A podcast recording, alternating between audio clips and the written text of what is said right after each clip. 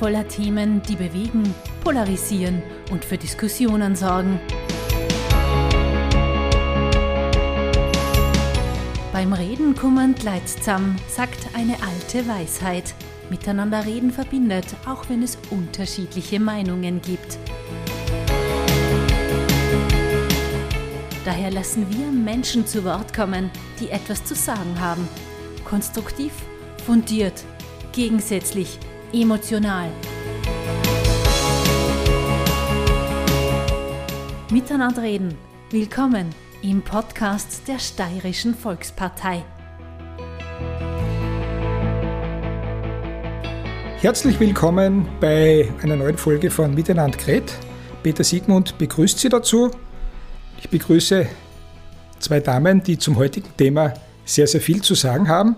Es geht um das Thema unserer Tage, obwohl es rundherum sehr viele gibt, die uns sehr beschäftigen. Aber in Wahrheit ist die Pflege ein Thema, das uns lang anhaltend beschäftigen wird, vielleicht weitaus mehr, als es der eine oder andere wahrhaben möchte. Ich begrüße Sie herzlich Dr. Michaela Wladnik, die steirische Patientinnen- und Pflegeombudsfrau. Grüß Gott. Ja, grüß Gott.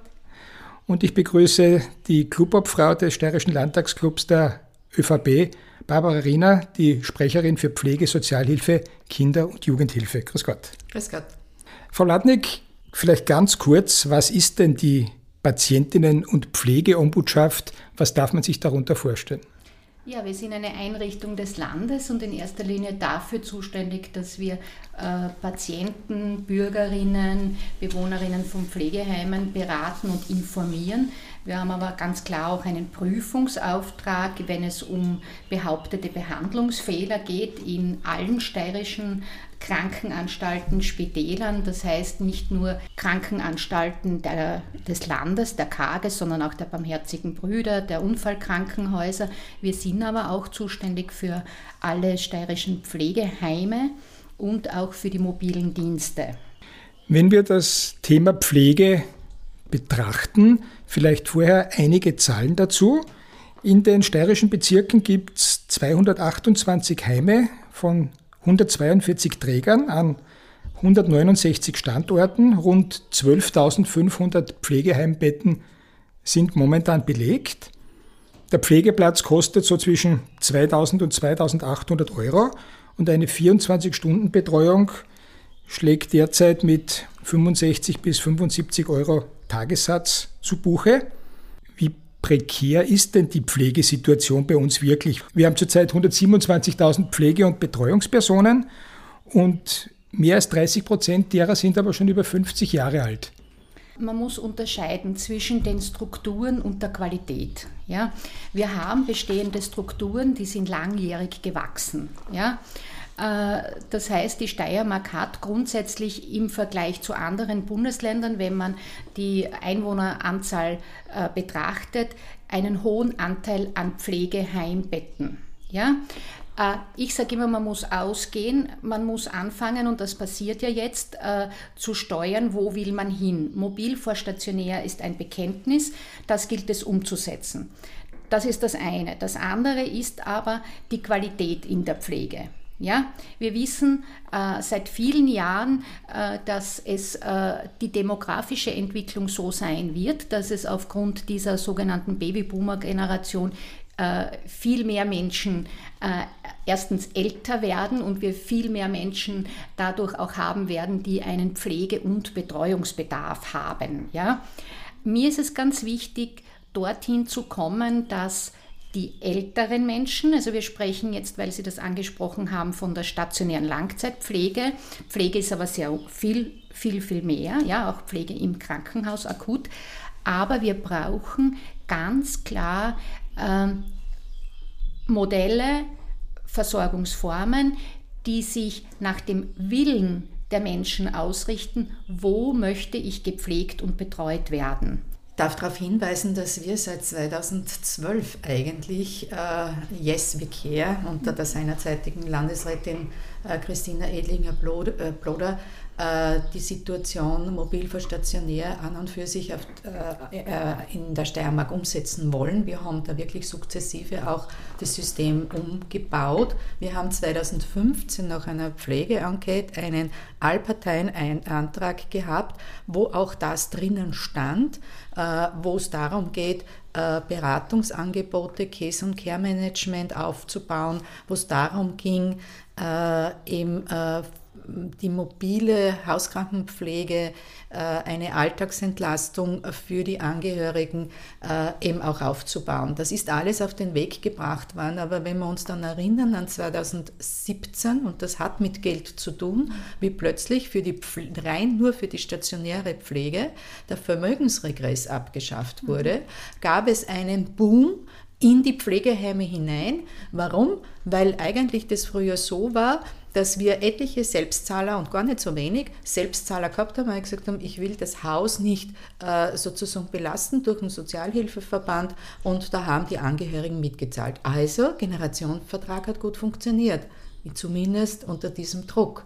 Wie das, wie das weggefallen ist, haben wir eben diese, die, es gab kein Pflegeheim, das nicht eine lange Warteliste hatte. Hat sich jetzt durch Corona wieder ein bisschen verändert. Aber mir geht es darum, dass die Steiermark immer versucht hat, schon seit längerem das umzubauen und auch ähm, unter Landesrat Christopher Drexler kam dieser Allparteienantrag zustande, wie er Landesrat war. Da war auch das Best Point of Service drinnen und das ist das, was wir sind per Du, deswegen ja. darf ich jetzt auch sagen, Michaela angesprochen hat, nämlich wir wissen, dass die Menschen so lange wie möglich zu Hause bleiben wollen. Und das Best Point of Service sollte unsere, genau unser Blick muss geschärft werden, zu unterstützen, dass das auch möglich ist. Das große Problem liegt ja darin, dass wir nicht wissen, wie in 20, 30 Jahren die Menschen betreut werden sollen, beziehungsweise von wem sie betreut werden sollen. Einer Statistik beziehungsweise einer Studie oder mehreren Studien zufolge erhöht sich der Sollstand der Pflege- und Betreuungspersonen bis zum Jahr 2030 auf rund 161.000. Also da fehlen zigtausende. Woher werden wir denn die nehmen? Es gibt in keiner Branche zurzeit die Situation, dass es sich aus äh, sehr vielen Menschen Arbeitskräfte aussuchen können. Das geht inzwischen schon bis in den ungelernten Bereich hinein, dass wir Menschen brauchen. Das heißt, die demografische Entwicklung im Sinne von viele Berufe, wenig junge Menschen schlägt jetzt zu. Aber, und das sage ich auch im Landtag immer wieder, äh, wenn ich mir einen Tisch bestelle bei einem Tischler, warte ich halt dann vielleicht acht Monate, neun Monate. Wenn ich äh, einen äh, Verwaltungsakt mache, muss die Partei halt dann länger auf die Entscheidung warten. Ja? Äh, aber ich kann in der Pflege niemanden jetzt unbetreut lassen über einen längeren Zeitraum, äh, weil das wäre äh, äh, nicht nur nicht menschlich, sondern es ist einfach nicht möglich. Genauso bei der Elementarpädagogik ist es. Das heißt, unsere Aufgabe ist es, auch die Berufe attraktiv zu machen. Und jetzt sage ich, Attraktivität hat nicht nur mit Geld zu tun, sondern hat viel damit zu tun, ob junge Menschen das Gefühl haben, ja, das ist ein klasse Beruf. Und da sagen äh, versierte Pflegekräfte, beim Pflegegipfel warst du dabei, wie jemand das auch ganz klar angesprochen hat, äh, sagen versierte Kräfte, äh, wir sind momentan in so einer äh, äh, Diskussion drinnen, dass eigentlich die jungen Menschen abgeschreckt werden. Es fehlen bis zum Jahr 2030 34.000 pflegende Menschen, mhm. um das einmal so auszudrücken. Ja. Erklären Sie mir und unseren Hörerinnen und Hörern, Funktioniert das jetzt wirklich, dass wir in den nächsten acht Jahren 34.000 weitere Menschen dazu bringen, den vielleicht wichtigsten Beruf, den es überhaupt gibt, nämlich andere zu pflegen, anzugehen? Äh, wir brauchen die Pflegeassistenten. Ja? Und deswegen ist es äh, äh, wichtig für uns in der Politik, dass wir so viel Anknüpfungspunkte wie möglich schaffen, um so viele Menschen wie möglich auch in den Pflegeberuf, die das wollen, hereinzubekommen. Äh, das fängt schon an. Wir haben, bin ich ganz stolz, dass wir in der Steiermark eine Kooperation mit den landwirtschaftlichen Schulen haben, wo zum Beispiel bei einem sanften Einstieg mit einer Heimhilfeausbildung äh, Schülerinnen und Schüler schon sehr früh an das Thema Pflege und Betreuung herangeführt wird. Ich war da in einer landwirtschaftlichen Schule, sagt mir eine junges, eine junge Dame, sind, ich traue mir jetzt bei meiner Oma, meiner Mama helfen, weil ich gelernt habe, wie ich meine Oma angreifen muss, weil ich immer Angst gehabt habe, ich tue ihr mhm. weh. Das ist zum Beispiel auch so ein Punkt. Äh, äh, Berührungsängste abbauen, äh, Sicherheiten schaffen und die eine oder andere kommt dann drauf, das ist mein Beruf. Und wir sind dann nicht in der Falle, weil im Grunde genommen am Menschen dürfen wir erst ab 17-Jährige mhm. arbeiten und somit haben wir immer eine Lücke gehabt. Äh, und das ist etwas, wo ich sage, da haben wirklich die Steiermark sehr fortschrittlich. Da gibt es sehr viele Kooperationen zwischen landwirtschaftlichen Schulen und äh, äh, den Gesundheits- und Krankenpflegeschulen und wir bringen etliche über diese Schiene auch in den Beruf. Die Pflegestiftung ist das andere, äh, äh, die, die äh, in der Steiermark aufgebaut wurde, gerade Corona-bedingt auch, wie Menschen ihre, ihre Arbeitsplätze verloren haben, dass man ihnen auch die Möglichkeit schafft und da auch ganz gezielt in die Pflege zu gehen. Wir bilden, um das jetzt abzurunden, wir bilden zurzeit 250 über diese vorübergehende Wiederöffnung der Gesundheits- und Krankenpflegeschule im gehobenen Dienst aus. Wir bilden 500 Pflegefachas äh, Pflegefachassistenten aus und 400 Pflegeassistenten aus. Das heißt, über 1000 Pflegekräfte bilden wir in der Steiermark pro Jahr aus, in einem Jahrgang. Das heißt, die werden immer Jahr für Jahr fertig. Bei der Fachhochschule sind wir zurzeit bei 220 Fachhochschulplätze und da ist auch der politische Wille äh, ganz klar da, das zu erhöhen und es ist auch notwendig. Eines muss man derzeit schon sagen, es gibt zu wenige Anmeldungen oder ganz wenige äh, äh für die Pflegeassistenz, Pflegefachassistenz. Was ich mir da immer wünsche, und da habe ich in letzter Zeit sehr viel mit Journalisten äh, diskutiert, sage ich, vermittelt ihr bitte nicht immer dieses negative Bild dieses Berufes. Wie schwer, wie unmöglich, die Arbeitsbedingungen so schlecht und dann auch noch die Bezahlung. Das stimmt nicht. Es muss ein positives Bild vermittelt werden. Ja, Corona war schwierig aufgrund dieser Unsicherheiten. Stecke ich mich an? Ich habe nicht die Schutzausrüstung, Hygiene zu wenig geschult etc.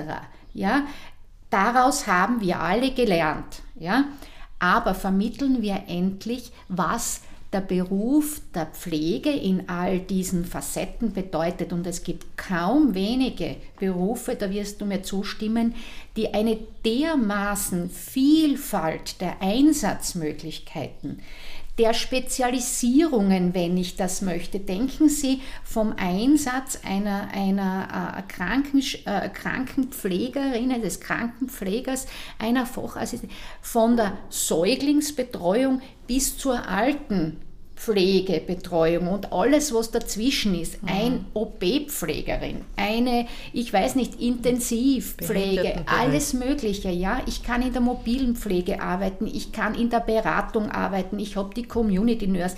Und das sollte man bitte in der Öffentlichkeit viel, viel mehr dieses Bild vermitteln. Ich glaube, wir haben sehr viel Geld im System, aber wir müssen es richtig dorthin lenken, mhm. äh, wo es äh, nicht nur effizient, sondern auch wirkungsvoll ist. Ja? Mhm. Und du hast Community Nurse ja. angesprochen. Das heißt, es sind EU-Gelder ausgeschüttet worden und gar nicht wenig. Kann man vielleicht kurz für die Menschen, die da nicht so vertraut sind, erklären, was eine Community Nurse ist? Äh, äh, direkt übersetzt heißt es Gemeindeschwester, ja, aber wir haben ja inzwischen äh, in der Gesundheits- und Krankenpflege andere, einen anderen Ausdruck, aber es ist jemand, der äh, die Kompetenz äh, zur Gesundheits- und Krankenpflegeperson äh, hat und die in der, in der Gemeinde tätig im Sinne von Beratung, Ansprechperson ist. Ich sage jetzt ganz, ganz, äh, wir haben das versucht über die Pflegedrehscheiben in allen Bezirken. Das war vorher mit dem Käse- und Care-Management. Wir haben es inzwischen wirklich geschafft, in allen Bezirken ähm, äh, äh, Käse- und Care-Management äh, aufzubauen, sprich eine Pflegedrehscheibe als erste Ansprechperson, weil äh, so wie wir in unserem Vorgespräch äh, gehabt haben, äh, es kommen immer wieder Menschen plötzlich in eine Situation, kriegen vom Krankenhaus den Anruf, bitte Ihre Mutter, Ihre Tante kann nicht mehr zu Hause alleine bleiben, im Krankenhaus, Therapien sind zu Ende, machen Sie. Ja? Und man fällt aus allen Wolken und weiß nicht wohin. Und so ist es die erste Ansprechstelle. Und wir hätten uns jetzt gewünscht, um jetzt den, den Bogen zu spannen, wir hätten uns gewünscht, dass äh, das Geld, das von der EU äh, ausgeschüttet wird, auf Bundesebene äh, so den Ländern zur Verfügung gestellt werden, dass sie äh, frei damit umgehen können, weil wir in den Bundesländern haben sehr unterschiedliche Pflege- und Betreuungssysteme aufgebaut. Die Pflegedrehscheibe zum Beispiel des äh, Case- und Care-Management in Vorarlberg ist super ausgebaut. Da können wir nur hinschauen, wir haben uns einiges abgeschaut. Aber wir haben begonnen mit der Pflegedreischeibe äh, in den Bezirken. Das haben andere Bundesländer nicht. Und jetzt kommt plötzlich die Community Nurse, die eigentlich dasselbe macht, zwar heruntergebrochen, aber wir haben schon voriges Jahr, die Landesregierung hat schon beschlossen auch, äh, äh dass die äh, Kolleginnen der Pflegedrehscheibe in die Gemeinden geht, um dort anzudocken, um dort eben bereit zu sein, um Sprechtage zu machen und so weiter. Das heißt, der Bund hat uns vorgegeben, es darf nur eine Gemeinde praktisch so eine Community Nurse haben, nicht das Land. Und plötzlich haben wir Parallelsysteme. Ich, ich spreche das deswegen so kritisch an, weil uns das im Laufe der Zeit immer wieder passiert ist, dass wir versuchen, auf Landesebene äh, Maßnahmen zu setzen, die sinnvoll sind. Eine da bin ich ganz stolz, wenn wir das auch im Allparteienantrag drinnen haben. Wir haben ja gesagt, so lange wie möglich zu Hause bleiben. Und äh, äh, es gibt ja in der Stadt Graz das schon und, und, und wir haben uns das angeschaut. Äh, die Menschen, die zu Hause sind, müssen, wenn sie auch eine Unterstützung brauchen, aber ihr Leben voll selbst äh, meistern. Ja? Das heißt, sie müssen schauen, dass sie ihre, ihre, ihre Miete zahlen können, ihre Betriebskosten zahlen können, äh, äh, wenn sie ein eigenes Haus haben. Sie müssen sich das Leben leisten können. Und sind dadurch bei der Pflegeleistung dann eingeschränkt. Und wir haben dort den Regress noch drinnen. Also der Bund hat uns ja nur den stationären abgeschafft. Das heißt, wenn ich jetzt in der Pflegeheim gib, äh, äh, äh gehe, liefere ich meine Pension ab äh, bis auf 20 Prozent, aber ich brauche sie auch nicht, weil ich eine Rundumversorgung habe. Und deswegen ist es wichtig für uns und wir haben dieses äh, äh, klientenorientierte Modell jetzt, dass eben der Lebensbedarf zukünftig auch in der mobilen Betreuung gesichert bleibt. Und das ist ganz wichtig, weil wenn ich sage mobil vor stationär, dann muss ich natürlich auch die Möglichkeiten schaffen, so lange wie möglich zu Hause bleiben und nicht, dass ich sage, okay, ich kann mir es ja gar nicht mehr leisten, weil ich brauche halt jetzt eine gewisse äh, äh, Betreuung und Pflege und da habe ich meinen Anteil zu leisten aufgrund meines Einkommens und dann bleibt mir zum Leben zu wenig. Also da bin ich sehr froh und danke auch der Juliane Bogner-Strauß, dass sie das auch sozusagen als dringlich gesehen hat und dass wir das auch im Allparteienantrag drinnen haben.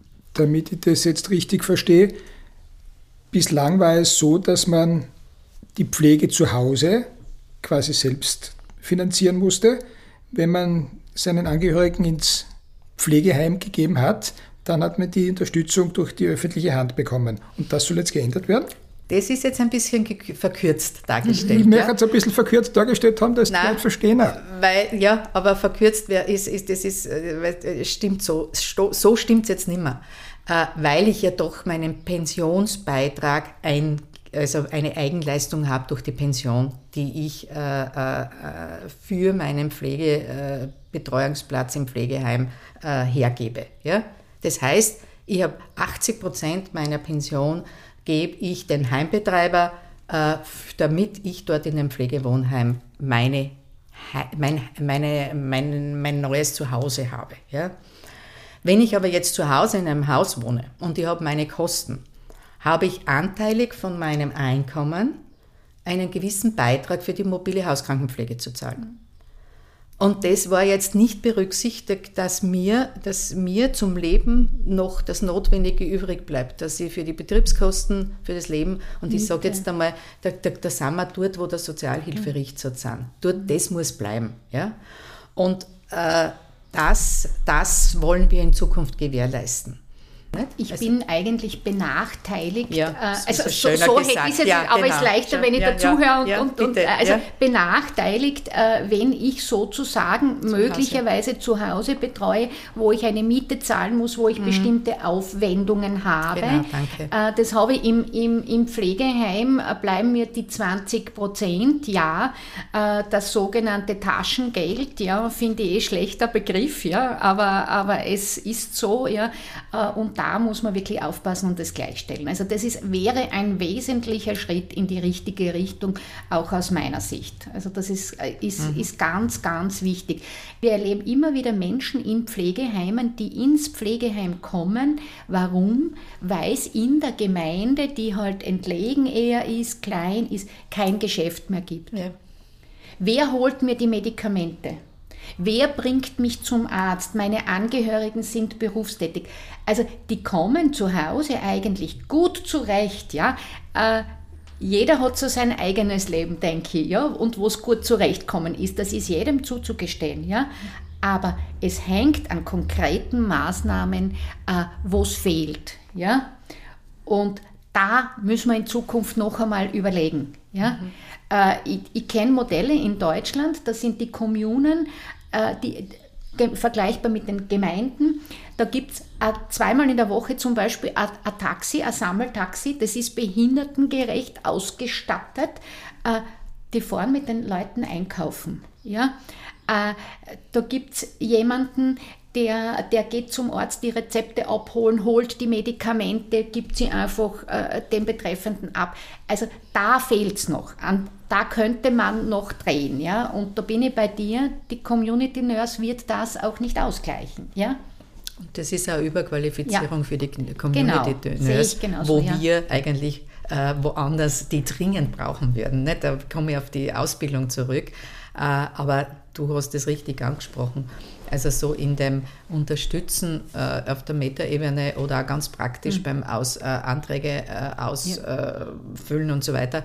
Das ist ja das, was Vorarlberg macht. Die haben ja die in, im Case- und Kernmanagement die Kombi zwischen den äh, Ausgebildeten in der ja. Pflege und Sozialarbeitern. Äh, wir diskutieren da auch, und das ist auch so eine, eine, eine, eine Vision von mir, sage ich jetzt einmal. Und ich glaube, das wäre ganz gut, wenn wir das dann erweitern. Aber es ist alles, es hat mit den Finanzströmen was zu tun. Und deswegen habe ich es angesprochen, weil ich glaube, dass wir, wenn man, wenn man einen Blick hat, wie, wie würden wir das gerne machen äh, und dann kommt plötzlich äh, viel Geld ins System oder relativ viel Geld ins System und es wird aber dann nicht in der Form, sondern parallel aufgebaut. Und so wie es das du angesprochen hast, in Corona hatten wir diese Unterstützung. Mhm. Also das heißt, erinnern, Nachbarschaftshilfe, Nachbarschaftshilfe unter diesem Schlagwort. Ja. Und die Gemeinden haben da einiges aufgebaut mhm. und ich weiß, äh, weil wir ja immer wieder Menschen, die Besonderes leisten, auch auszeichnen. Äh, wir haben auch ähm, unabhängig von Corona jemanden ausgezeichnet, der eben auf Eigenregie immer wieder auch solche Tätigkeiten in der Einschicht für ältere Bewohner oder behinderte Menschen gemacht hat, indem es mit dem zum Arzt gefahren sind, einkaufen gefahren sind und so weiter. Also ich sage jetzt, die soziale Familie wieder mehr zu stärken, wäre eine schöne, schöne Aufgabe in den Gemeinden.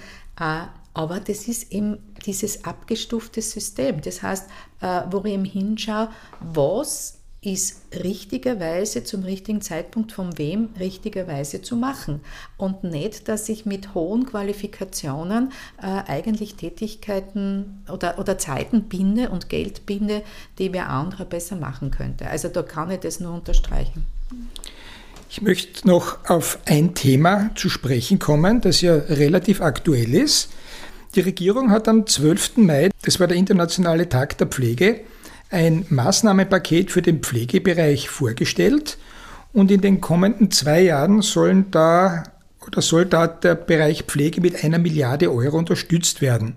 Der größte Brocken dieser Pflegereform ist eine Gehaltserhöhung für die angestellten Beschäftigten mit einem monatlichen Bonus. Soll da ein zusätzliches Monatsgehalt quasi finanziert werden. Dafür sind 520 Millionen Euro reserviert. Jetzt haben Sie vorher gesagt, Geld ist eigentlich gar nicht der Grund dafür. Äh, einerseits Frage, könnte man dieses Geld in der Pflege woanders sinnvoll investieren? Andererseits ist es so, dass die Politik jetzt endlich auch auf die Pflege hinschaut und hat unsere Politik da in den letzten Jahren etwas verschlafen?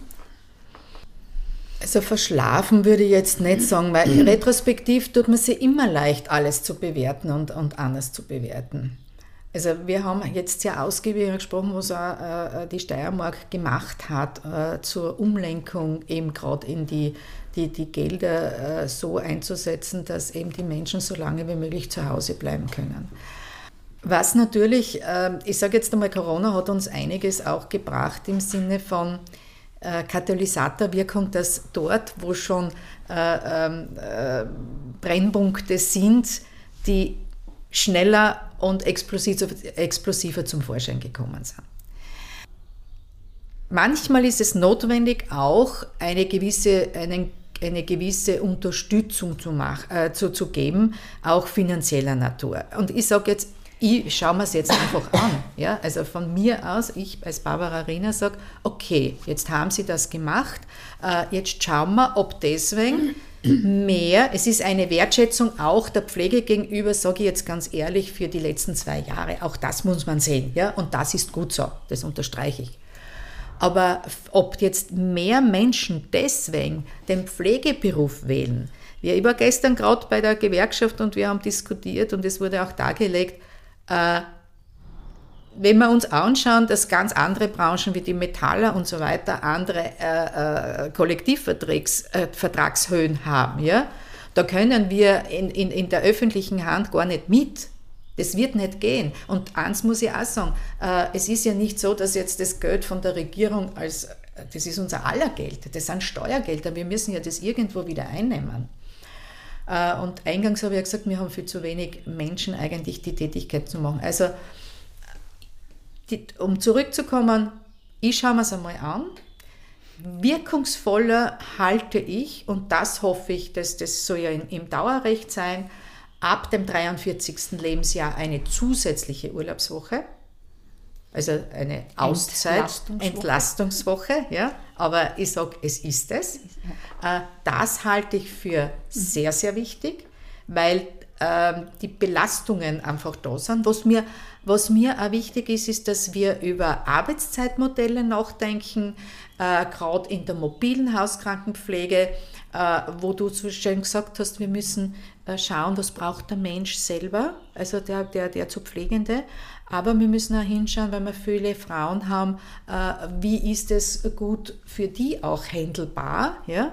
Ähm, Wenn es dann hörst, dass äh, äh, Menschen um 4 Uhr äh, schon fürs Bett gehen fertig gemacht wird, weil einfach das von, vom, vom, vom Ablauf her nicht anders möglich ist, dann schlage ich die Hände über den Kopf zusammen. Also das ist mein Lebensrhythmus, ist das nicht. Aber äh, ich, ich, ich glaube nicht, dass man es wurde vielleicht einiges äh, nicht so bedacht, äh, äh, wie sie was äh, verändern kann. Corona hat uns jetzt eine Beschleunigung gezeigt. Aber wir haben, und das kann ich in der Steiermark schon sagen, wir haben schon mit sehr viel Weitblick gearbeitet äh, und haben Dinge auf den Weg gebracht, äh, die wir auch weiter verfolgen. Und ich glaube, so wie die Michaela, wie du vorher gesagt hast, äh, die Rahmenbedingungen sind die wichtigeren. Mhm. Und da müssen wir auch hinschauen, was kann vielleicht jemand anderer oder auch unter Umständen eine digitale Unterstützung da sein. Also das heißt auch, wir haben ja auch die Systeme medizinischer Natur, wo mit Tablets, das hat uns jetzt Corona auch gezeigt, wo wir, wo wir gar nicht geglaubt haben, äh, dass Menschen mit Tablet mhm. äh, äh, sozusagen umgehen können, auch in den Pflegeheimen die Unterstützung, dass ich da äh, eben dann ein bisschen weniger äh, äh, per Personenunterstützung brauche und trotzdem ein gutes, sicheres Gefühl, äh, gut betreut zu sein. Einer der großen Kritikpunkte der Opposition liegt darin, dass sie sagt, der größte finanzielle Brocken geht in die Bonuszahlungen für 2022 und 2023, die ja gut sind, aber was passiert danach? Ist es dann so, dass die Gehälter für das Personal wieder sinken und ist es wirklich ein Anreiz, wenn man gar nicht weiß, ob die Gehälter in diesen, auf diesem Niveau bleiben und dann, wenn man mit der Ausbildung fertig ist, vielleicht wieder auf dem Status quo ist, wo man jetzt ist. Ist diese Kritik, ist diese Angst berechtigt? Wie sehen Sie das, Frau Dr. Blattner?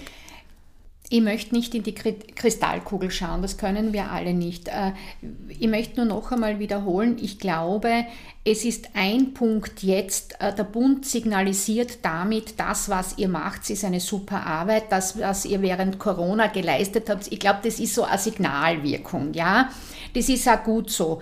Aber viel mehr sind es die Rahmenbedingungen, die auf Dauer äh, geschaffen werden müssen. Ja, und ich sage noch einmal, eine Dienstplangestaltung. Man muss in der Führung, das muss ankommen in den Köpfen. Äh, die Mitarbeiter haben ein Mitspracherecht. Alles wird nicht möglich sein, aber äh, man kann hier sehr wohl sehr flexibel sein. Ja. Es ist die, diese Entlastungswoche, es ist, was ich noch erwähnen möchte, diese zwei Stunden Zeitguthaben haben für Nachtdienste in der Langzeitpflege, ja. Also das sind Dinge. Wir müssen bei der Personalvorschreibung schauen, wie setzt sich das Personal zusammen. Das sind die wichtigen Punkte. Und eines möchte ich erwähnen, wir sprechen jetzt immer nur von der Pflege. Das Gesundheitssystem, die Gesundheitsversorgung wird in den nächsten Jahren anders gedacht werden müssen. Wir haben den Mangel auch bei den Ärztinnen. Ja? Da hat die Barbara Rinner was, was angesprochen. Äh, äh, wir werden andere Dinge denken müssen, telemedizinische Versorgungsmöglichkeiten. Die Hausärztinnen werden nicht mehr in der Weise verfügbar sein, sind sie auch nicht mehr in bestimmten Regionen, wie wir es gewohnt sind. Das Spital als Akutversorger äh, wird andere Strukturen ebenso brauchen. Auch hier haben wir einen Ärztinnenmangel ja, in bestimmten Fachrichtungen ein wesentlicher Punkt, und das ist mir noch einmal wichtig, wir haben die Akutversorgung im Krankenhaus. Was passiert, also wir haben einen Kreislauf, was passiert bei der Entlassung? Ja?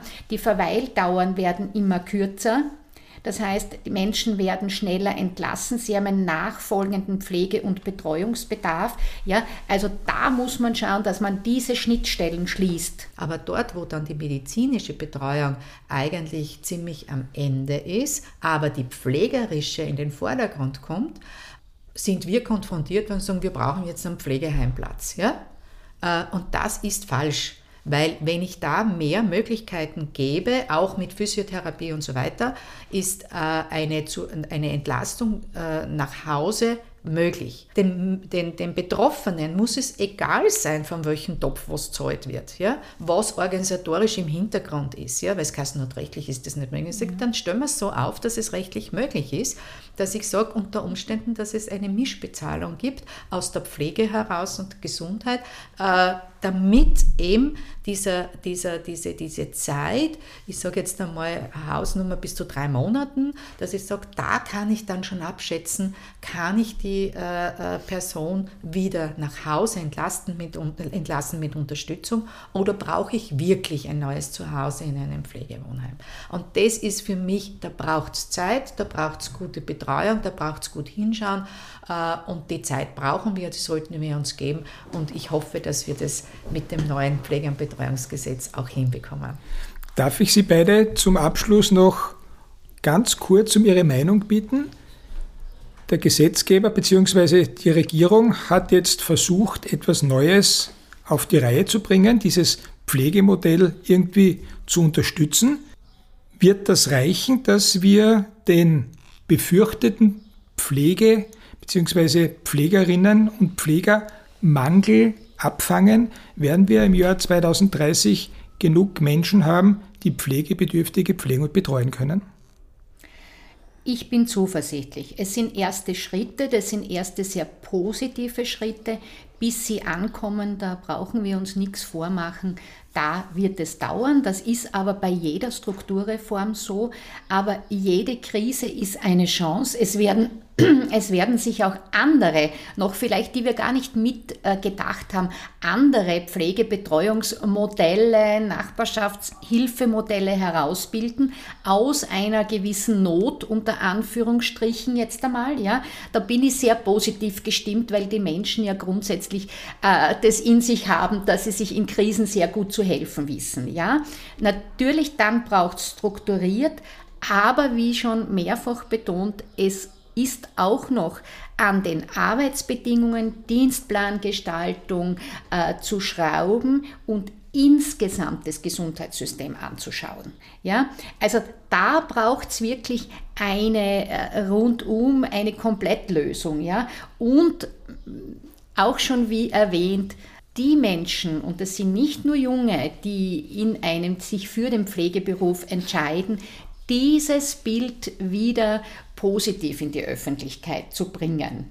Diese vielen positiven Aspekte und Möglichkeiten des Berufes. Und dann bin ich, bin ich recht hoffnungsfroh, dass es gelingt. Und dass wir, die wir betroffen sind, ich kann von mir sprechen, äh, vielleicht äh, ganz gelassen äh, ja, in die Zukunft schauen können. Ja. Also ich bin von Grund auf ein positiver Mensch, weil ich sage, ähm, Krisen sind äh, in der Situation zu bewältigen, wo sie da sind, aber ich muss äh, ständig darauf schauen, äh, dass ich die Zukunft gut gestalte.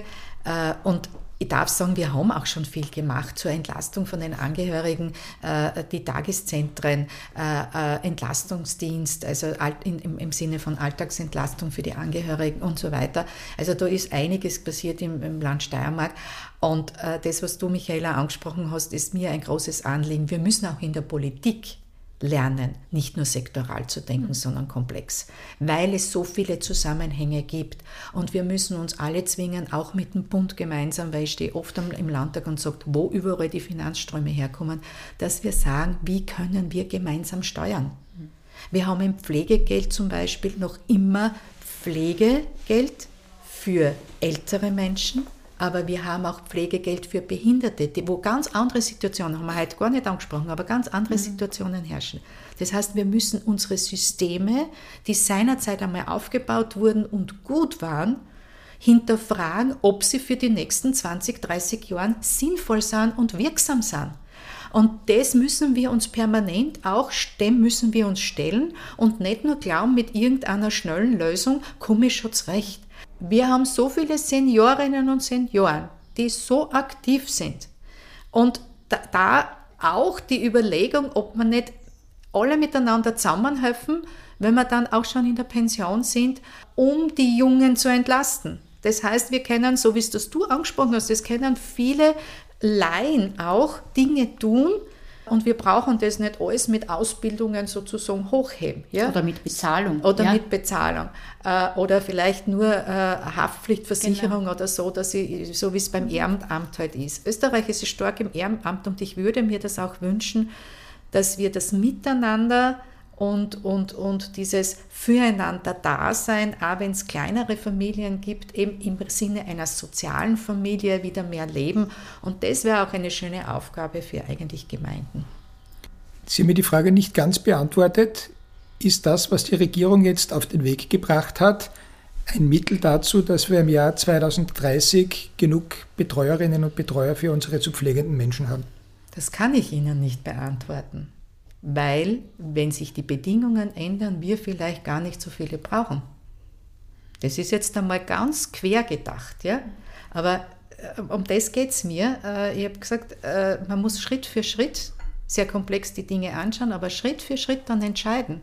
Äh, weil sonst blockiere ich mich schon, wenn ich jetzt für die nächsten 20 Jahre weiß genau, was los ist. Ich kann mir ein Ziel setzen, aber ich muss permanent durch das Monitoring schauen, bin ich auf dem richtigen Weg. Und so sehe ich unser, unser Tun in der Politik und ich glaube, dass das der richtige Ansatz ist. Und deswegen kann ich Ihnen die Frage nicht beantworten. Frau Dr. Latnik, Frau Riener, ich bedanke mich sehr, sehr herzlich für diese ausgesprochen interessante Diskussion über ein Thema, das uns alle betreffen wird. Viele von uns wollen das einfach nicht wahrhaben und wollen dieser Tatsache nicht ins Auge sehen. Aber wenn man ein bisschen reflektiert, dann weiß man, man kommt dem Ganzen nicht aus. Ich bedanke mich sehr herzlich, wünsche Ihnen alles Gute Danke, dass Sie heute unsere Gäste waren. Bitte gerne. Danke für die Einladung. Liebe Hörerinnen und Hörer, ich freue mich auch darüber, dass Sie heute wieder mit dabei waren und bin gespannt darauf, wen wir Ihnen in der nächsten Folge präsentieren können. Vor allem aber freue ich mich, dass Sie auch dann wieder dabei sind.